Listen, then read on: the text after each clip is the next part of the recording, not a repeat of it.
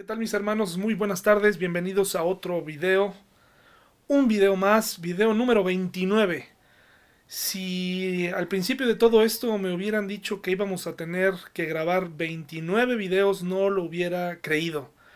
Pues aquí estamos, muy contento de volver a compartir con ustedes a través de este medio. Le envío un saludo a todos mis hermanos, eh, a toda la gente que eh, está siguiendo estos videos, un abrazo, un saludo.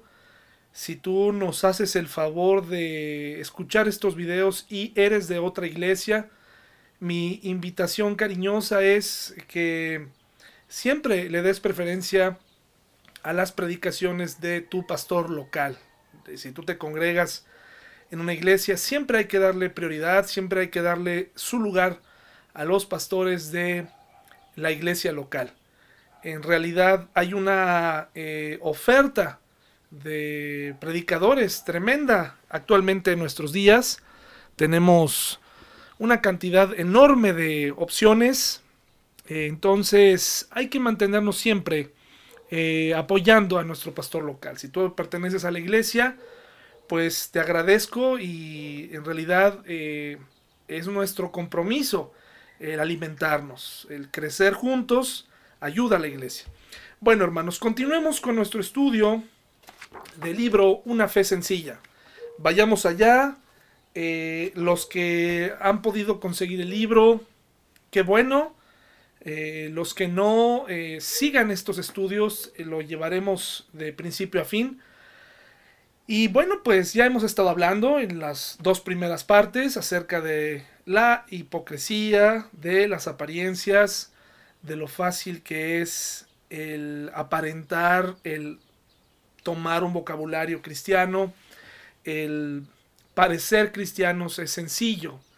Sin embargo, tenemos que aprender a ser discípulos reales, discípulos que servimos al Señor, discípulos que crezcamos, hermanos. A eso hemos sido llamados a ser discípulos del Señor. Entonces vayamos y estudiemos la palabra de Dios en este día. Y para esto les invito a que vayamos por favor a Mateo 7, 29. Yo estoy usando la nueva traducción viviente. Mateo 7, 29, por favor. ¿Qué cosas nos han pasado, verdad? ¿Qué, ¿En qué mundo estamos viviendo actualmente? Eh, ¿Cómo necesitamos de Dios, verdad? ¿Cómo es importante depender de Dios en este momento? Mateo 7, 29 vamos a estudiar.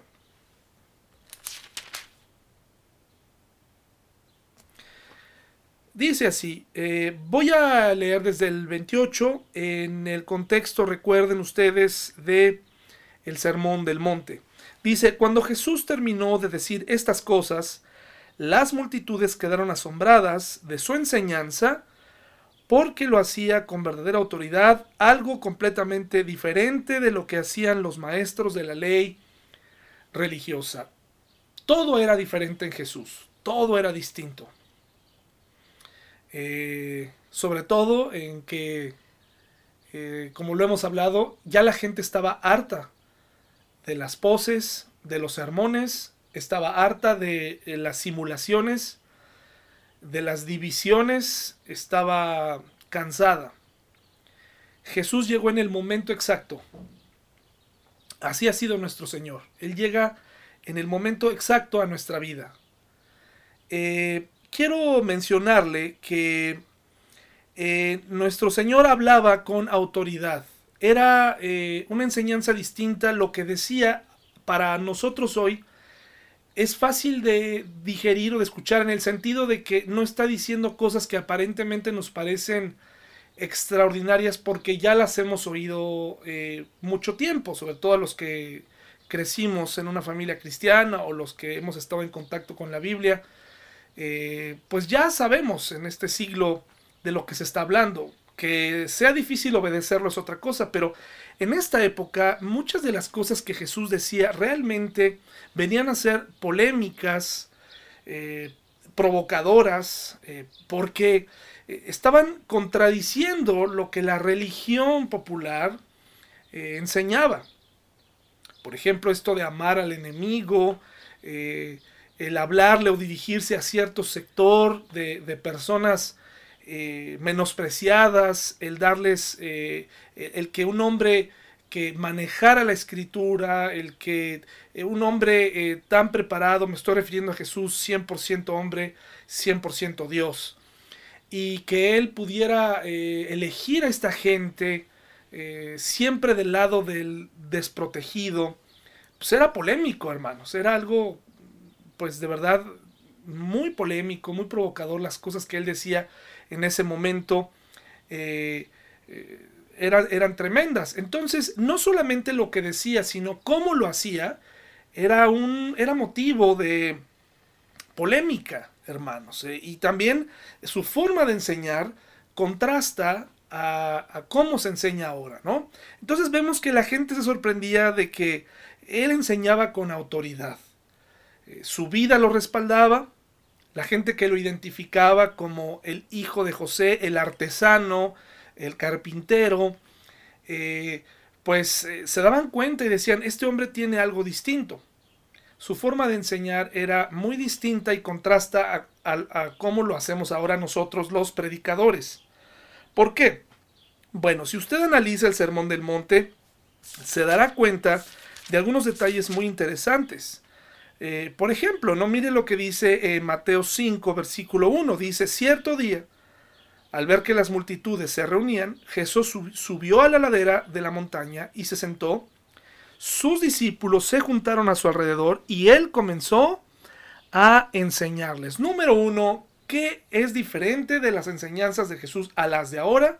En cuanto a las formas, bueno, pues que eran mensajes al aire libre mensajes al aire libre, ¿no? Si bien enseñó en la sinagoga, pues generalmente la mayoría, el 90% de sus enseñanzas fueron en, exteriores.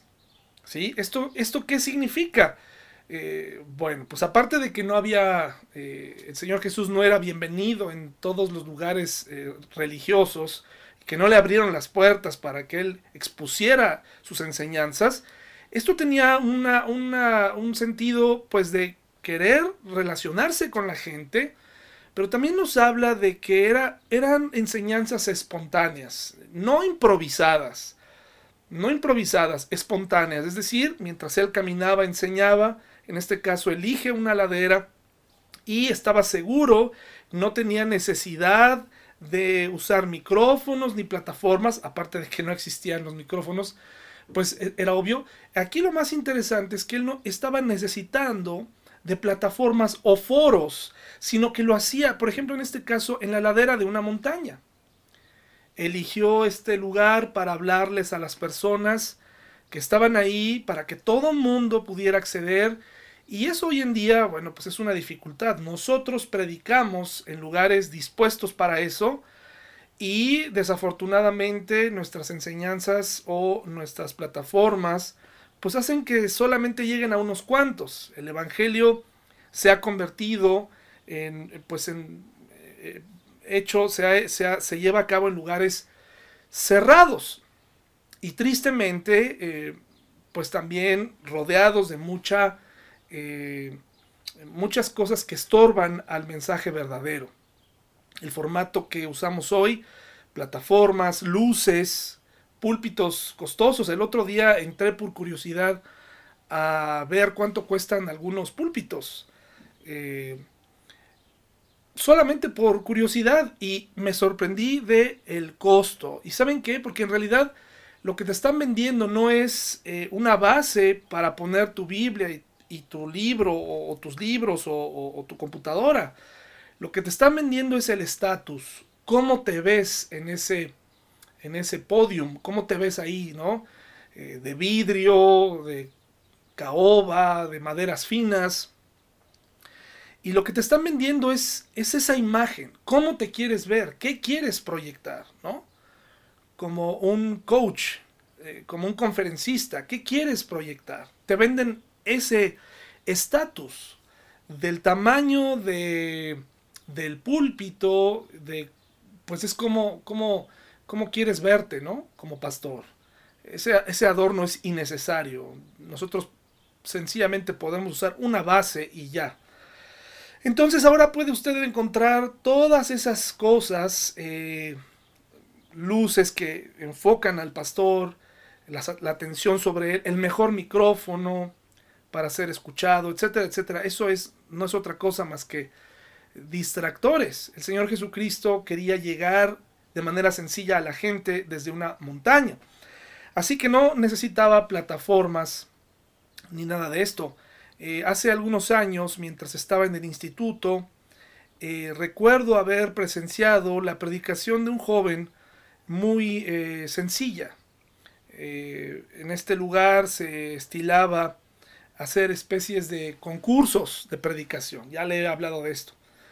Y entonces uno de ellos predicó, quiero ser muy franco con ustedes, era un hombre que aparentemente era el más o el, menos preparado de todos, ¿sí? El menos preparado. Era tal vez eh, el que menos eh, nivel académico tenía de todos. Eh, yo estaba entre la gente escuchando y entonces él predicó acerca, su predicación se llamó Corbatas y Plataformas, así se llamaba. Eh, y el, mensaje central de esta predicación de este joven era precisamente darnos a conocer cómo las personas o los pastores hoy en día le ponen más atención a cómo se ve eh, su alrededor, es decir, su escenario, que el contenido de sus predicaciones. Eh, cómo se ven ellos mismos con sus corbatas y sus trajes muy modernos, muy, o muy conservadores, o bien eh, cómo se ven ellos físicamente, qué están proyectando, algunos otros ya predicando de manera eh, pues de mezclilla, con eh, camisas caras, este, o muy modernos, entrando tal vez a esta onda de un pastor hipster etcétera, etcétera. Eh, pero a lo que voy es que, bueno, lo que él hablaba en ese momento y que me hizo pensar es, eh, nos hacía reflexionar sobre cómo le hemos dado más énfasis a las corbatas, a las plataformas, a los púlpitos, a la combinación de ropa que a la predicación. Porque muchos de nosotros pudiéramos vernos muy expertos ahí, tal vez nuestra vida es un desorden. Entonces la, enseñanza de Jesús desde ahí era sencilla. En medio de las rocas, en medio de solamente, ¿se acuerdan cuando predicó desde una barca? Él lo único que quería era dar a entender un mensaje y ese mensaje era sencillo, era simple.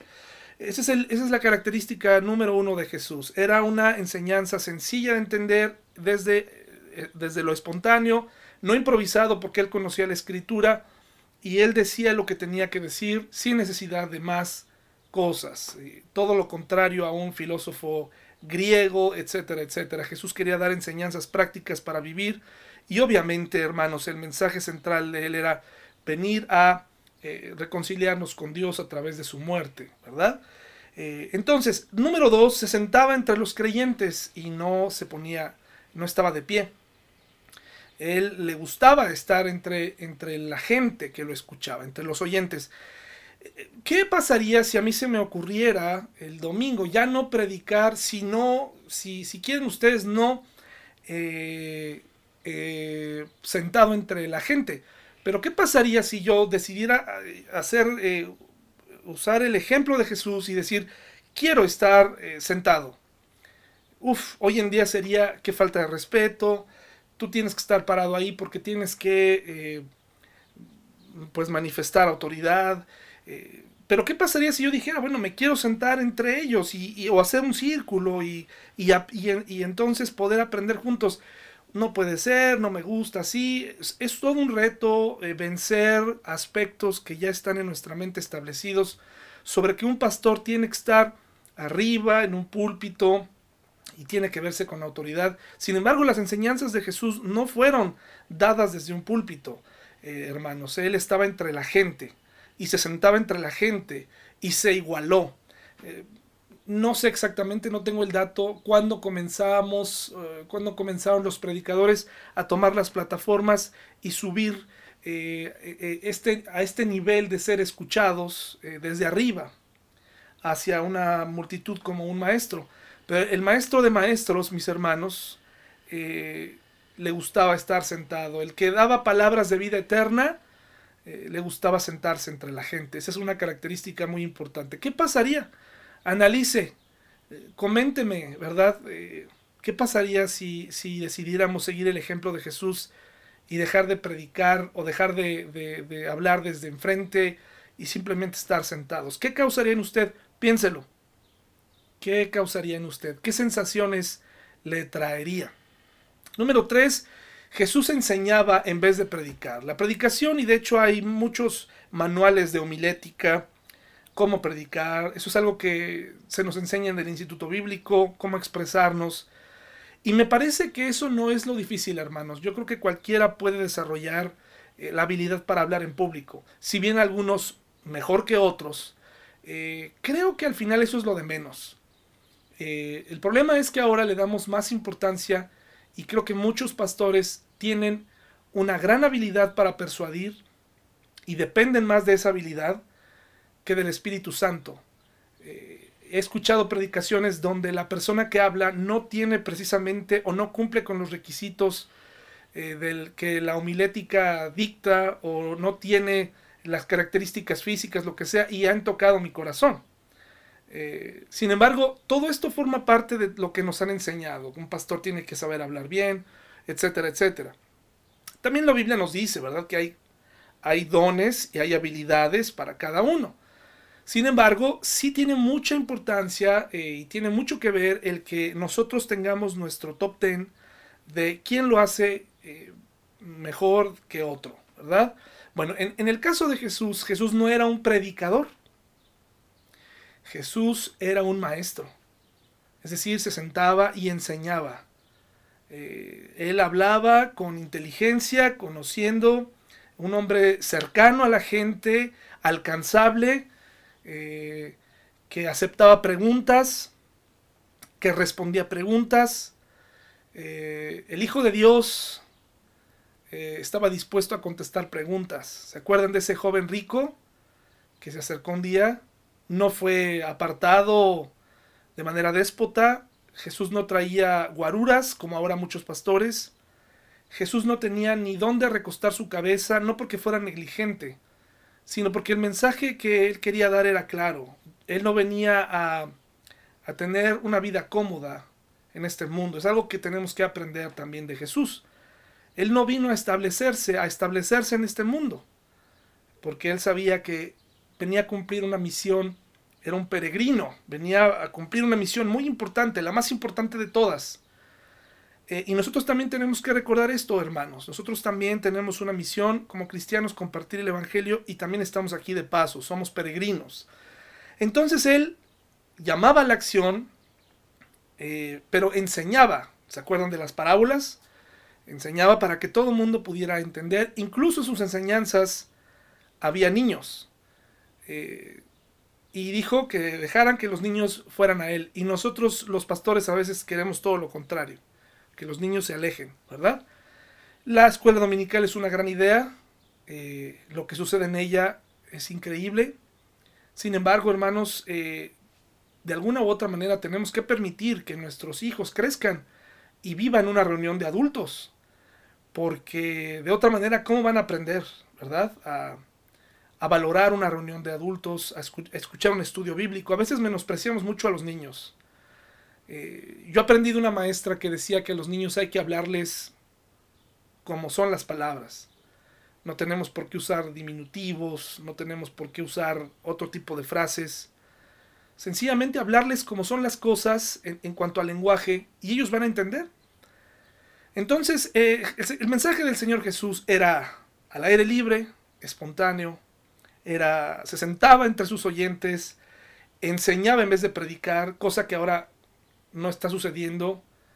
Muchos les gusta predicar, gritar, eh, mover emociones, pero ¿cuántos verdaderamente somos maestros?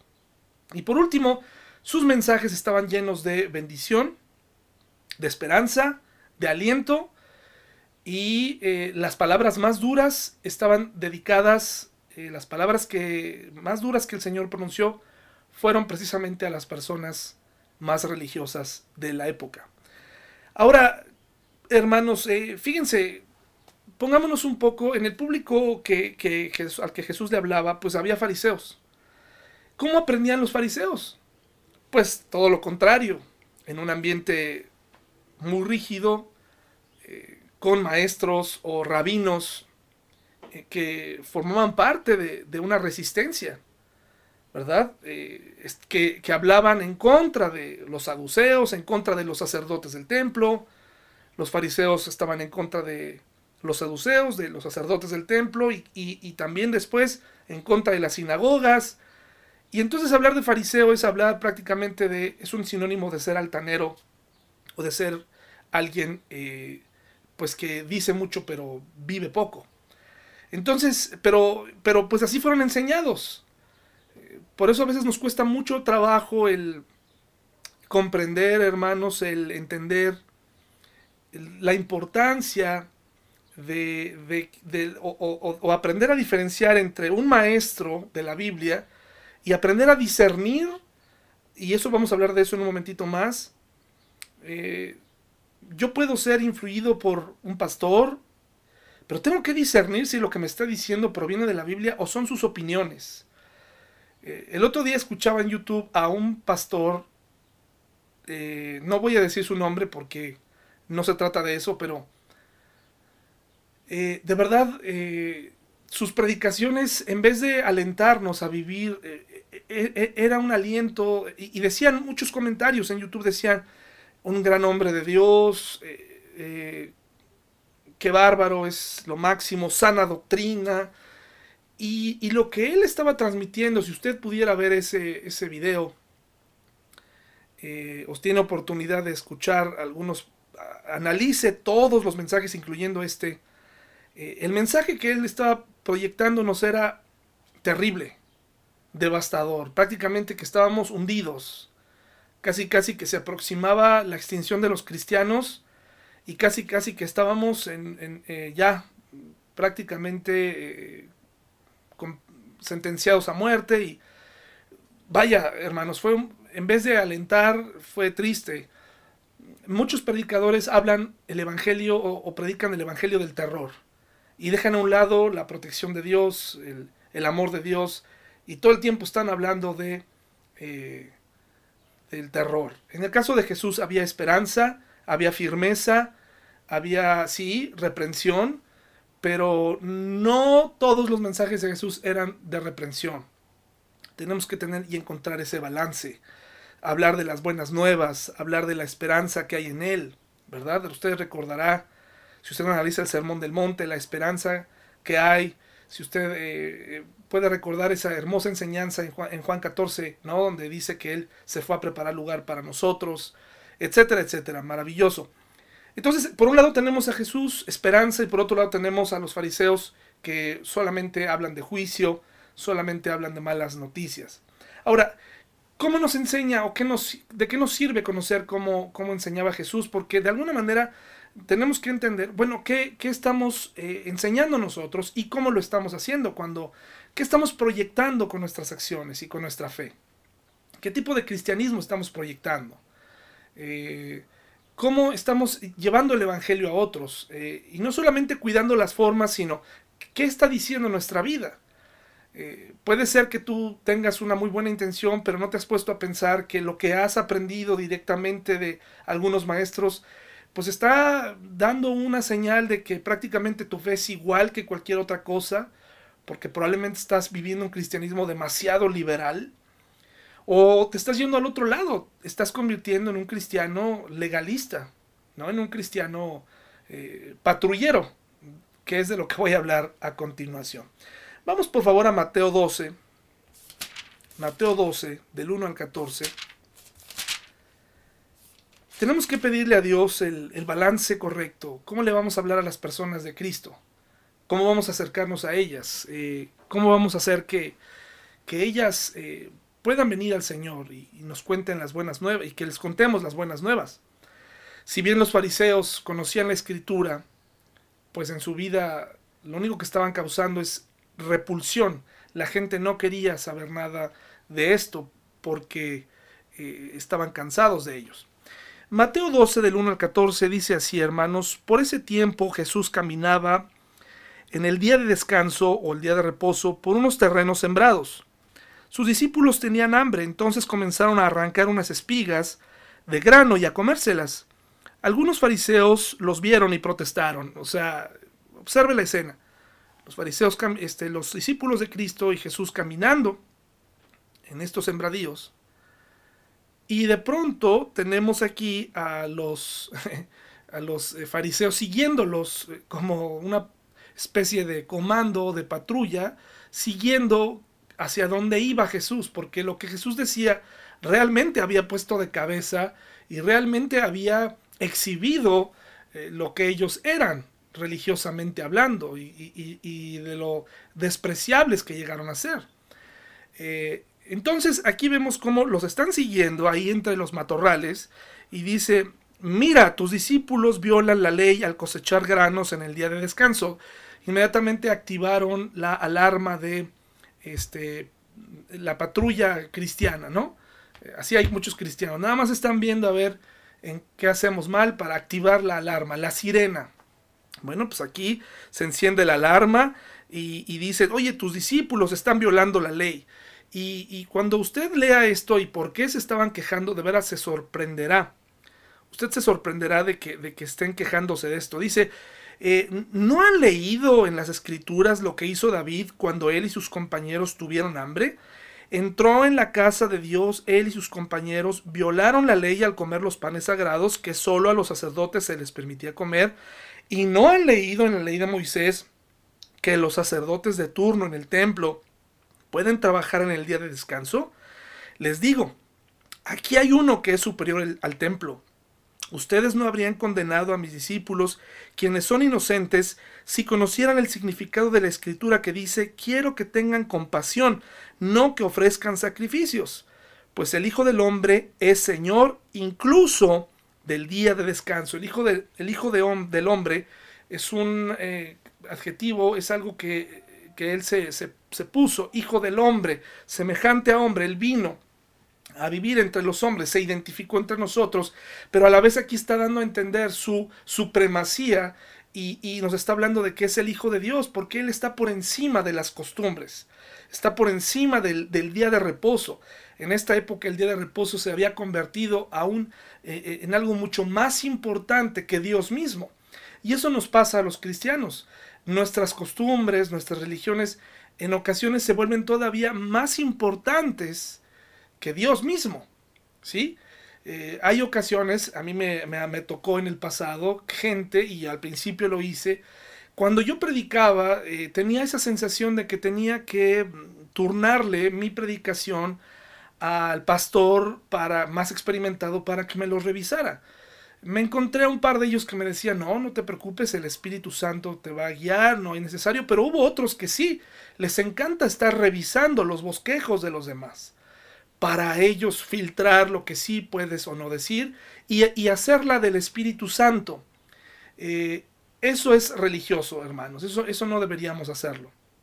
Si un pastor dice algo inapropiado, pues tenemos que acercarnos con él, pero no podemos estarnos dedicando a revisar lo que la gente va a decir continuamente, ¿verdad? Dejémosle eso al Espíritu Santo. Confiemos verdaderamente en que el Espíritu Santo va a guiar. Pero de verdad, ¿cómo nos encanta andarnos metiendo y andar revisando a ver qué vas a decir?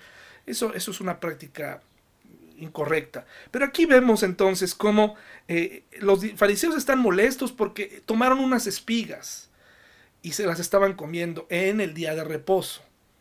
Jesús les exhorta y les dice, oye, ¿no te das cuenta? Y, aquí hay, quiero introducir algo muy importante, es el sentido común. Todos, seamos cristianos o no, tenemos sentido común. La gran diferencia entre el sentido común de un no creyente y, el sentido común del creyente es que cuando venimos a Jesús, Él eh, ayuda y orienta nuestro sentido común.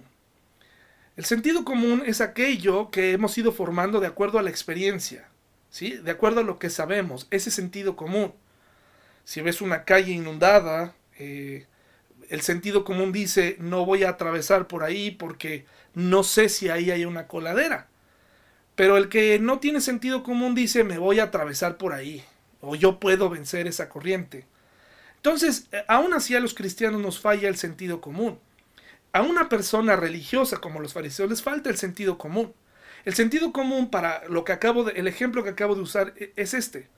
Si yo estoy confiando, le estoy pidiendo a una persona que enseñe, mi sentido común, eh, con el conocimiento que yo tengo de la Biblia como una brújula espiritual, como, como esta guía, me va a ayudar a, a saber que el Espíritu Santo quien mora en ese hermano que va a enseñar, le va a dirigir a hablar. Entonces yo no tengo por qué tener preocupación. Mi sentido común, guiado por Jesús, por el Espíritu Santo, va a dejar que yo permita que esa persona enseñe, sin temor, ¿verdad? Eh, mi sentido común en este periodo de prueba me dice que tengo que eh, dar, ¿verdad? Tengo que invitar a las personas a dar pero no a dar eh, para mí, sino dar a los hermanos en necesidad. Eso es lo que hace el Espíritu Santo a través de nuestro sentido común. El, sentido común nos dice, bueno, si, Dios está por encima de todo, eh, si, si veo su guía en la palabra de Dios y si en, mi, en el pasado yo tomé decisiones sin Él y ahora en mi nuevo sentido común, pues tengo que dejar y actuar con sentido común. Entonces el Señor Jesús, al citar estos casos, les está diciendo, tengan sentido común. ¿Sí? Y les da un ejemplo muy claro. Aquí cuando les dice, ¿verdad? Eh, eh, fíjense, aquí en el versículo. Luego Jesús entró en la sinagoga de ellos y allí vio a un hombre que tenía una mano deforme. Los fariseos le preguntaron a Jesús, ¿permite la ley que una persona trabaje sanando en el día de descanso? Eh, aquí, eh, sin quererle añadir nada a la Biblia, pero Jesús, ¿qué hubiera dicho? Pues, ¿qué te dice tu sentido común? Y el sentido común religioso es no. No puedes sanar. Ese es el sentido común religioso. Ese es el sentido común de una persona religiosa, una persona que no ha sido guiada por el Espíritu Santo y que su sentido común está mal alineado. Pone trabas, ¿verdad? estorba. Entonces aquí, imagínense, si Jesús le hubiera dicho, a ver, ¿qué te dice tu sentido común, fariseo? Pues su sentido común decía, no, no puedes sanar, no podemos hacer nada en día de reposo. Eso es lo que le decía su mal orientado sentido común.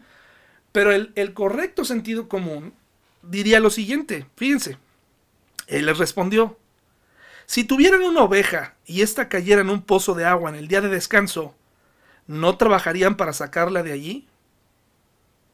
Por supuesto, por sentido común que lo harían. Tendrían que trabajar para rescatar a la oveja. Pero la religión, hermanos, eh, adapta o, dirige mal su sentido común. Este sentido común mal orientado lastima a los demás. Se vuelve en una necedad. Tenemos que tener sentido común, hermanos más que un sentido humano, recuerden, el sentido común se traduce en sabiduría. ¿Por qué? Porque son mis experiencias pasadas, saco conclusiones de mis errores, de mi vida pasada, ¿sí?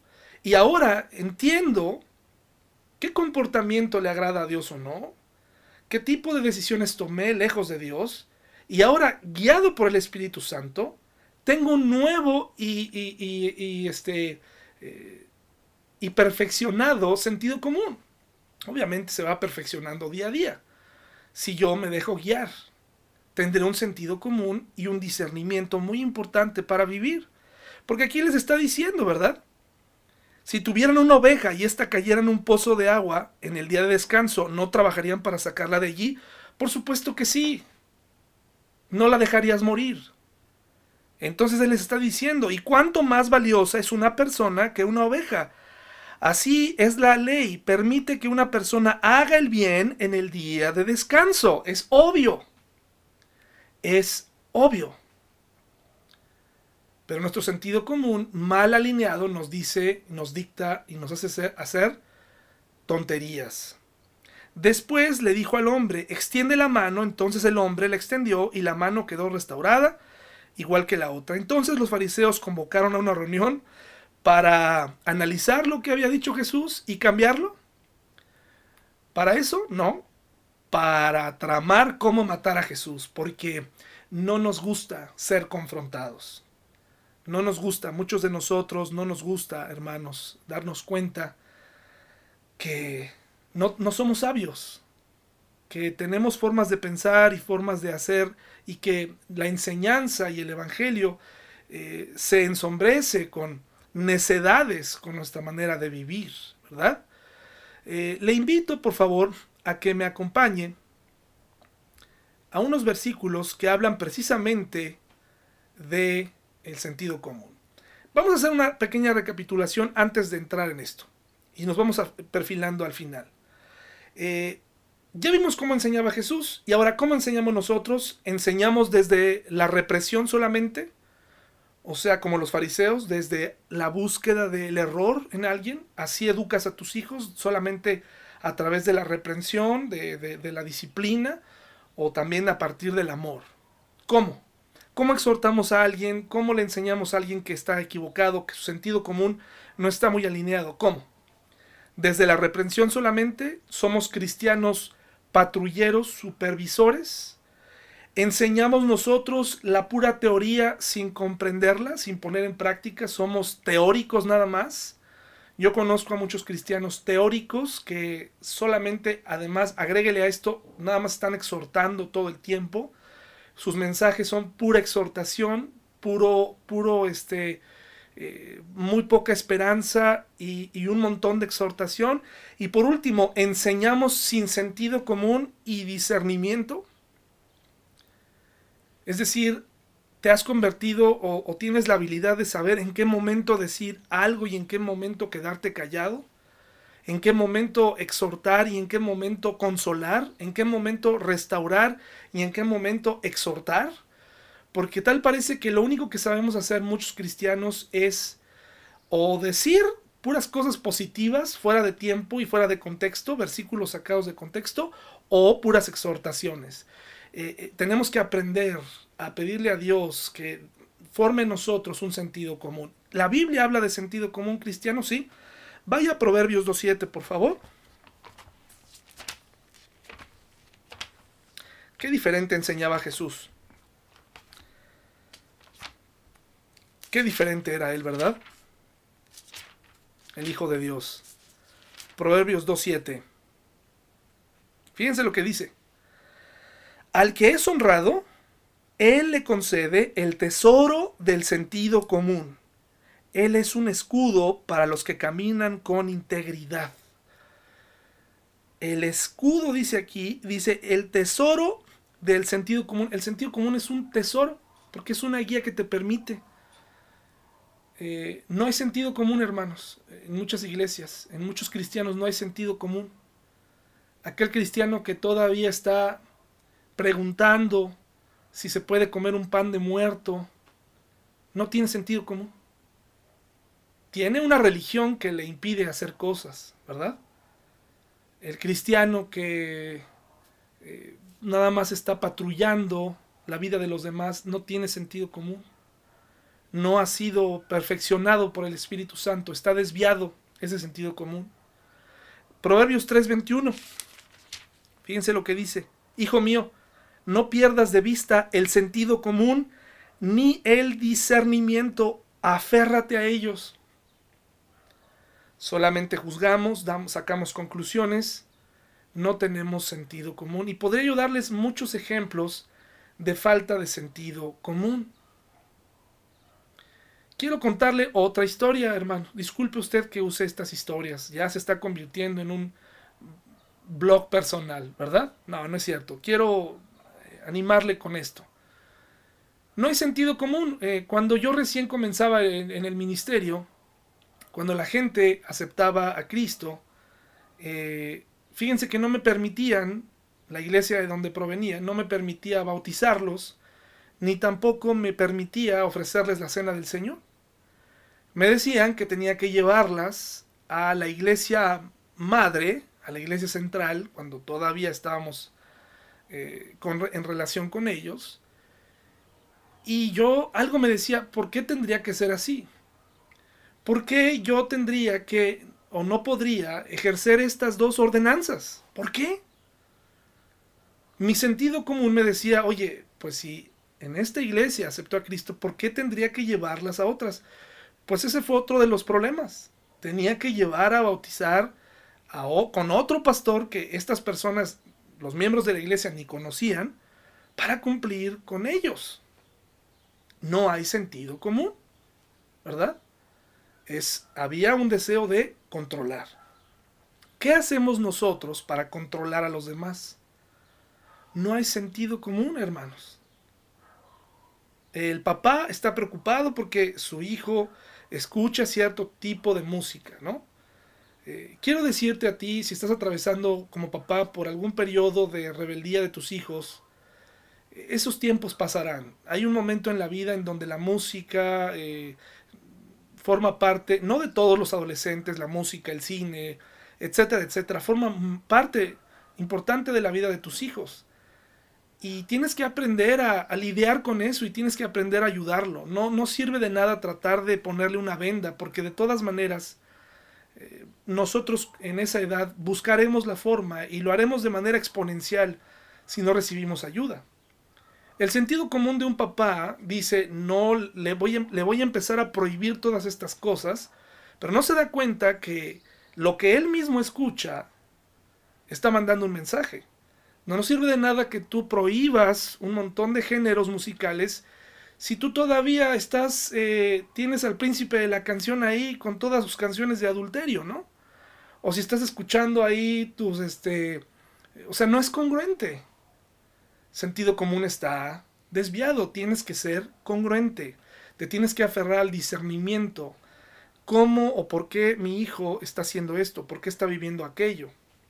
Discernir sentido común, es algo que nos hace falta desarrollar. Tenemos que pedirle a Dios que genere un discernimiento y un sentido común cristiano, porque si no, complicamos todo. Complicamos todo, hermanos. Eh, por favor, vayamos a Proverbios 10:21. Proverbios 10:21. Proverbios 10:21. Las palabras del justo animan a muchos, pero a los necios los destruye su falta de sentido común. Esto que se traduce como sentido común es sabiduría que has obtenido. Hay, a muchos, ¿cómo nos falta el sentido común? Las palabras destruyen, dice aquí. Las palabras del justo animan a muchos, pero a los necios los destruye su falta de sentido común. Cuando no usamos las palabras correctas o las usamos compartimos el Evangelio, pero nuestra vida está hecha un caos y no proyectamos el mensaje esperanzador, ni somos luz ni sal. Cuando queremos estar exhortando a alguien mientras comemos o en un momento que no es apropiado, eh, hay papás que a veces nos, nos gusta estar diciendo cosas en momentos inapropiados, justo antes de salir a un compromiso, ahí queremos exhortar a nuestra esposa o mientras vamos en el carro, queremos agarrarla ahí, exhortarla. Tenemos que tener mucho cuidado con esto, hermanos. Nos hace falta desarrollar sentido común. Pídale a Dios un sentido común. El Señor Jesús usaba el sentido común. Eh, los ejemplos que usaba, las cosas que hacía. Eh, él no exhibió a Judas delante de todos, porque todos los que estaban en esa mesa aquel día podían ser, todos ellos, pudieron haber sido el traidor. Pero ¿cómo nos gusta a nosotros exhibir, hermanos? ¿Cómo nos gusta... Eh, no sabemos discernir los tiempos. En el nombre de Dios aventamos el versículo y quiero decirte algo, la, Biblia mal usada puede dañar a las personas. Esto no es una blasfemia. Si tú usas mal los versículos de la palabra de Dios, hermosos versículos, pueden ser terribles para las personas en vez de animar, puedes, puedes hacer una doctrina totalmente equivocada de los versículos.